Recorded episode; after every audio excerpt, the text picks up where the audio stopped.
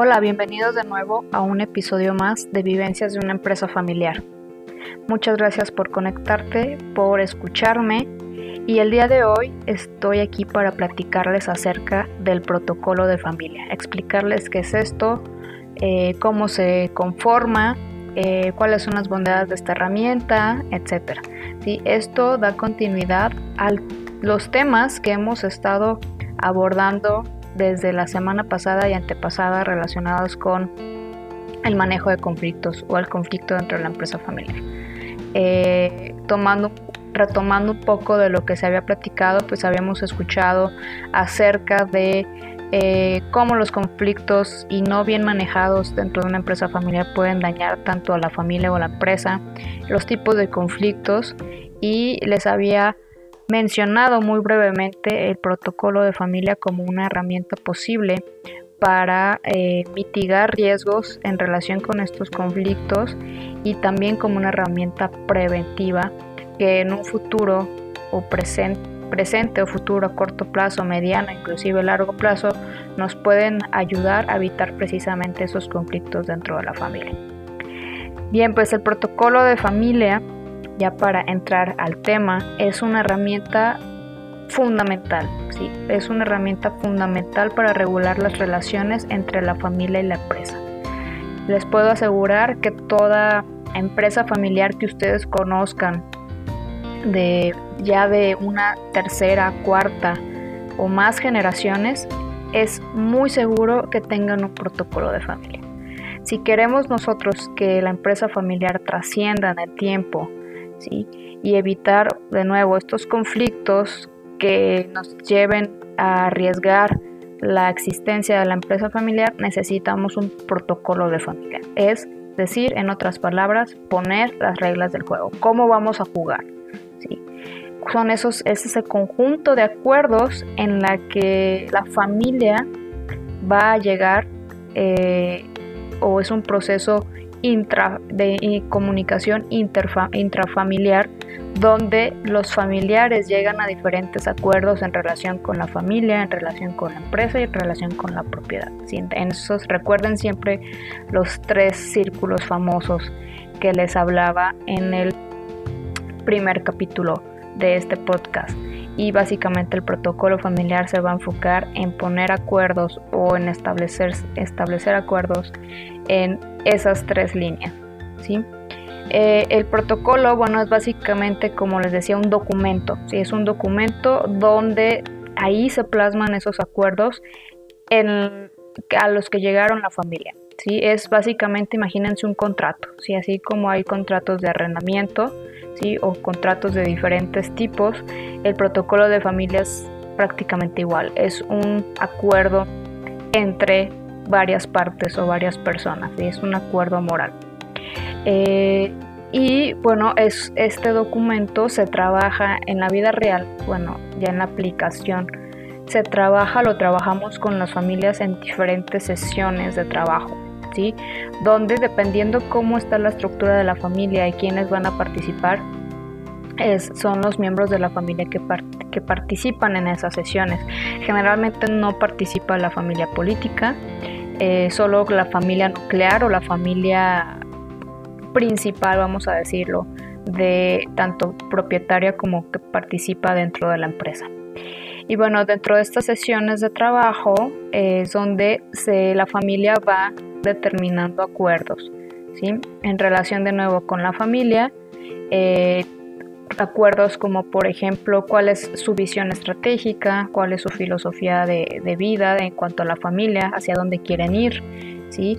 cuáles son determinar esos valores bajo los cuales se quieren regir, eh, reglas de conducta. Eh, ahí mismo en este protocolo de, de familia entra eh, dentro de los acuerdos, entra un tema que se llama consejo familiar. Entonces este consejo de familia, ¿sí? Eh, que voy a hablar de, este consejo de familia en otro, en otro episodio, eh, dentro del protocolo familiar, se estipula ahora sí que todo el funcionamiento de ese consejo de familia, cómo va a estar conformado, cómo cada cuándo va a sesionar, qué temas se van a, se van a ver ahí, ¿sí? con qué frecuencia se van a, reunir, quién es el presidente, quién es el secretario de ese consejo. ¿sí? Que el Consejo de Familia pues es el órgano clave, eh, rector eh, dentro de una empresa familiar. Y el protocolo de familia básicamente sería su constitución, ¿sí? La constitución eh, o los mandamientos o las reglas de ese consejo de familia, sería el documento, ¿no? Y este, bueno, también otros, esos son algunos acuerdos, por ejemplo, en relación con la familia, pero acuerdos también en relación con la empresa, por ejemplo, quienes pueden eh, trabajar o no dentro de la empresa, vamos a aceptar familia política o no, ¿sí? o si la vamos a aceptar, bajo qué lineamientos, mm, temas como eh, eh, qué requisitos vamos a pedir para que algún miembro de la familia o de las siguientes generaciones puedan entrar a trabajar dentro de la empresa, temas de temas de sueldos, cómo se van a bajar los sueldos de los familiares que trabajan dentro de la empresa. Entonces, todos los acuerdos relacionados con familia y relación laboral dentro de la empresa, de esos familiares. Se dejan ahí los acuerdos bien establecidos. Y en la parte de propiedad también se, se puede en este protocolo familiar establecer esos acuerdos, dejar por escrito, ¿no? temas de, reparto de dividendos, temas de eh, prestaciones eh, especiales o económicas que pudiera o de otro tipo que pudiera tener la, familia, eh, temas de, um, por ejemplo, uno de los temas más importantes ahí pudiera ser cuál va a ser la metodología de salida de alguno de los socios o de alguno de los familiares en caso de que quisiera vender su parte o salir de la sociedad. ¿no? Esa metodología se puede establecer desde el protocolo de familia y cómo también, que es otro punto clave, cómo va a traspasarse la propiedad. Si vamos a cerrarnos a que esa propiedad pase exclusivamente de padres a hijos en línea recta o entre hermanos, vamos a estar abiertos que en un futuro pueda haber un socio externo o no familiar dentro de la empresa, a lo mejor minoritario, sí, que la familia siga teniendo el control, pero abiertos a que haya una eh, inversión de un tercero ajeno a la familia. Pues todos esos, esos, temas quedan desde el protocolo familiar y que después podemos vincular a un fideicomiso, a pactos parasociales o alguna otra herramienta legal que le dé ese sustento y que pueda legalmente cumplirse. Y que al final voy a hablar un poco más de la vinculación jurídica de este documento. Entonces, bueno, esos son algo, brevemente algunos ejemplos de acuerdos o temas que pueden establecerse desde el protocolo de familia. ¿sí? Entonces es fundamental que eh, la empresa familiar eh, considere tener un protocolo familiar. Ahora, el protocolo de familia no siempre, si bien es la clave para, para ponernos de acuerdo, organizarnos, tener estos acuerdos y evitar conflictos, puede ser la clave para la trascendencia. No muchas veces es la solución, eh, vamos a decir, eh, de primera mano, ¿sí? Muchas veces como consultor pues tienes que eh, hacer un diagnóstico de la empresa familiar, cuál es su situación actual y por dónde vas a empezar, ¿no? ¿Por qué? Porque hay también muchos consultores que eh, su respuesta a todo es tener un protocolo de familia, ¿no? Y ahí estamos también cometiendo un error. ¿sí? Si bien sí, el protocolo familiar es muy importante, pero no siempre va a ser la solución a todo. Entonces tenemos que evaluar primero la situación de la familia. Eh, pero bueno, me voy a enfocar básicamente en lo que es eh, de nuevo lo que es el documento. Y el protocolo, como les comentaba, eh, mm, es un resultado de un proceso, ¿sí? No es de la noche a la mañana.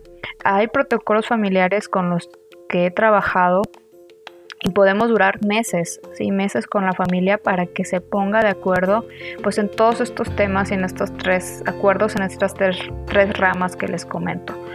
Eh, hay otras familias, es, esta duración va, a variar de acuerdo a la dinámica familiar, ¿sí? la complejidad de la familia, la complejidad también pues de la empresa, la complejidad del patrimonio, ¿sí?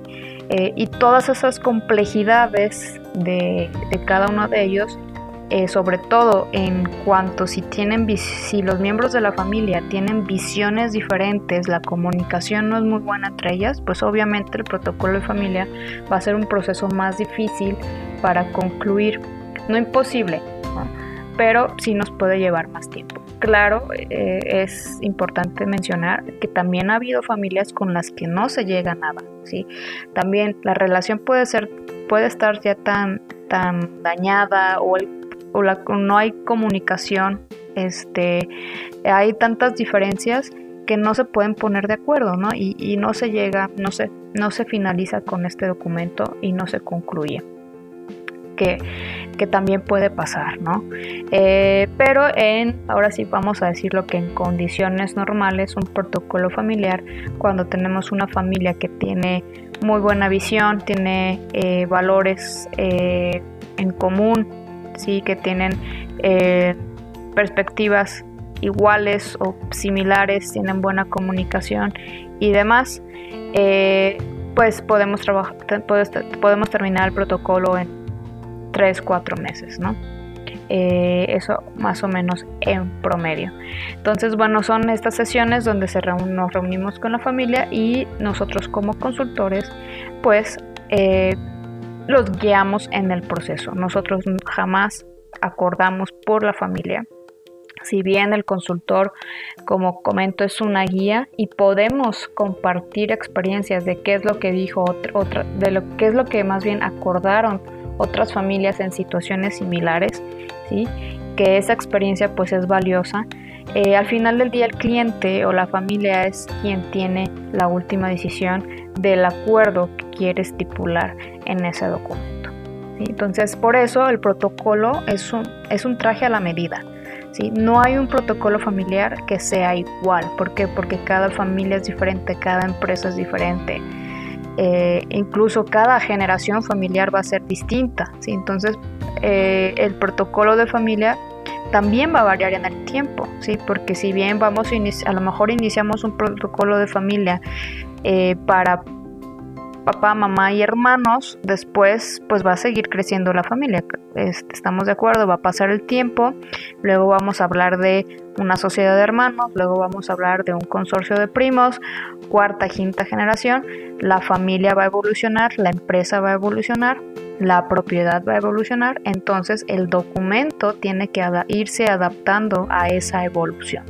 Por eso es se dice que el protocolo familiar es algo vivo, no algo estático, ¿sí? Porque requiere mantenimiento y se va a ir adaptando a la evolución de la propia eh, familia. ¿sí? Eh, el propio documento, el, protocolo familiar puede estar recogido en un documento o en varios. ¿A qué me refiero con varios? Eh, vamos a decir que tenemos que vincular este documento.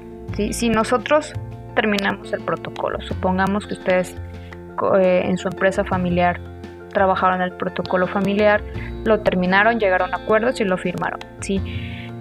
Eh, ese documento va a quedar como un contrato, si un contrato de carácter moral lo pueden inclusive llevar a notariar, ¿sí? firmar bajo un notario, pero para darle esa vinculación jurídica, esa fuerza jurídica para, vamos a decir como que para que amarre, ¿no? Como que dice, como quien dice, o como dicen, tenemos que vincularlo con otras herramientas, ¿sí? ya sea con normas internas, con estatutos sociales, que son reformas estatutarias, con capitulaciones matrimoniales, con un testamento, con un fideicomiso, con eh, pactos parasociales, en fin, dependiendo las cláusulas o los acuerdos que se hayan estipulado ahí adentro, en ese documento, son esos otros son otros, son esos otros documentos complementarios o vinculantes que nosotros vamos a utilizar para darle esa fuerza jurídica al documento. Entonces, eh, si bien este es muy buen ejercicio que las empresas familiares inicien con este ejercicio de acuerdos, de poner las reglas del juego, pero también este, si le quieren dar mayor seriedad y sobre todo eh, que haya un cumplimiento, una, un peso jurídico de ese documento, pues tendríamos que hacer esa vinculación, que es sumamente importante. Eh, Y bueno, el protocolo, el mejor protocolo suele ser el más simple, breve y flexible, ¿no? Hay veces que puede haber familias que pueden ser protocolos muy largos, pero a lo mejor no muy claros, eh, muy rebuscados. ¿sí? Entonces, entre más directo, breve, conciso sea ese documento, pues puede aportar mucho más valor. Y sin duda el, el protocolo familiar pues tiene muchos beneficios. ¿sí? El primero de ellos pues es fijar las reglas, ¿no? Fijar las reglas de las relaciones empresa, familia y propiedad, ¿no? Y esto nos va a ayudar definitivamente a la claridad o la clarificación de los roles, ¿no? Lo que hablaba en el primer episodio, cuando confundimos roles porque soy eh, porque soy empresario, pero también trabajo dentro de la empresa y también soy padre de familia, ¿no? Y en esa, esa confusión de roles es lo que me lleva a tener problemas. Este protocolo de familia le ayuda a tener a que la familia tenga mucho más claro esas diferencias eh, de roles que cada uno de ellos tiene. ¿sí? Eh, nos va a ayudar también a, a manejar los bienes y los recursos de la empresa con relación a la familia de una manera más eficiente, más institucionalizada, más organizada. Desde el protocolo de familia, si la familia considera en su momento tener un gobierno corporativo, es decir, tener un consejo de administración, eh, darle una formalidad a la asamblea, todo ese tema de gobierno que, va, que también voy a dedicar uno o varios episodios a esto, eh, desde el protocolo de familia se establecen los pilares para la, fundación de ese o, la, o el surgimiento de ese gobierno corporativo. Entonces también ese es otro de los beneficios que desde ahí sale la, desde aquí sale la instrucción. Eh, obviamente pues nos, va a ayudar a fijar esas reglas de nuevo no solo para el presente sino para también las siguientes generaciones entonces también es eh, importante que cuando la familia haga su protocolo de familia también lo haga pensando en un futuro ¿sí? y eh, nos va a ayudar también a fijar reglas en relación con la sucesión ¿sí? la sucesión en dos sentidos la sucesión de la gestión y la sucesión del patrimonio, que son dos cosas diferentes. En cuanto a la sucesión de la gestión, podemos establecer desde el protocolo de familia acuerdos que nos ayuden a una sucesión de la administración mucho más efectiva. ¿sí? Es decir, eh, cuándo se tiene que jubilar el director general, eh, cuáles van a ser los lineamientos para que se pueda jubilar, cómo preparar al sucesor o cómo elegir primero a los candidatos o posibles sucesores y después cómo eh, entrenarlos. Es decir, desde el protocolo de familia se da también origen a un, plan de sucesión de la administración. ¿sí? Que de nuevo, ese es otro tema que si no se planea, pues es, es, la primera primera problemática o razón por la que una empresa familiar muere, el que no se planeó la sucesión de la gestión, ¿sí? inclusive pues también del patrimonio. Y en cuanto a la sucesión del patrimonio, también en protocolo familiar pues se pueden establecer reglas al respecto que después podemos vincularlo de nuevo con un fideicomiso o con un testamento. ¿sí? Entonces, eh, como el fundador o los tenedores de la propiedad van a suceder esa propiedad a la siguiente generación. Lo que les platicaba de, uno de los acuerdos que en protocolo familiar se estipula que es eh, la transmisión de acciones. Eh, y pues nos ayuda también a pensar en el futuro de la empresa familiar o de la familia como tal, familia empresaria. Y pues básicamente es una herramienta que, que ahora sí que es primordial, ¿no? De nuevo, para una empresa familiar. Eh, si tú tienes una empresa familiar, no lo dejes de lado. Y hay muchos, por ejemplo, puedes encontrar muchos recursos en internet acerca de lo que es un protocolo de familia. Inclusive hay ejemplos de cómo hacerlos, ¿sí? de todos los elementos que puede llevar, los acuerdos. Generalmente, de nuevo, son acuerdos que van en relación a temas económicos de la propiedad, a temas de, la gestión de la empresa, a temas de, que nos lleven a un mejor bienestar de la familia.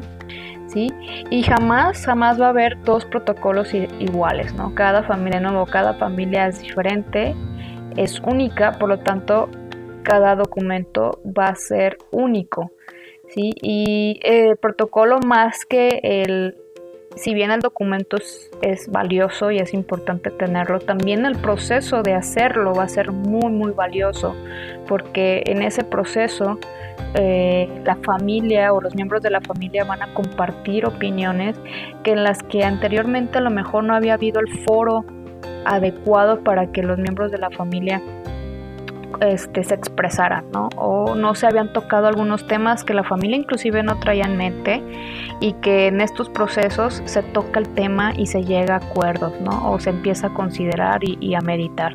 Entonces el proceso también es muy, muy valioso y es una otra oportunidad para conocer más a los miembros de la familia y eh, pues sin duda, duda, no es necesario que, el protocolo de familia lo tengas que hacer con un consultor o con alguien que, trabaje este tipo de documentos. Eh, tú puedes iniciar con tu familia a iniciar a redactar acuerdos, ¿sí? Eh, pero sin duda, obviamente, si después quieres eh, consultarlo con alguien más, pues también es muy válido, ¿no? Porque de nuevo la, opinión de un consultor puede ser de gran valor y de nuevo nosotros en nuestro trabajo pues trabajamos con más familias que pueden ser parecidas a la tuya, pueden ser diferentes, pero que enriquece toda esa experiencia y esos casos vividos para que para tu propio protocolo familiar. Entonces tampoco dejes de lado esa opción de acercarte con un especialista en empresas familiares eh, y que te guíe dentro de este proceso de redacción. Pues sin más, este es eh, el tema que les quería hablar el día de hoy acerca de el protocolo de familia, qué era, cuáles eran sus beneficios, cómo se construye, por qué es importante. Y eh, si quieres ah, saber un poco más de, este tema, pues tienes aquí mi, mi acceso, mi correo, mi información y con gusto estoy para para ayudarte en lo que necesites y no te pierdas de nuevo cada fin de semana un nuevo episodio de Vivencias de una empresa familiar donde te seguiré compartiendo acerca de temas dentro de la empresa familiar, pero también herramientas como la del día de hoy del protocolo familiar que pueden ayudarte a una mayor eficiencia eh, dentro, eh, dentro de tu empresa familiar y asegurar esa continuidad.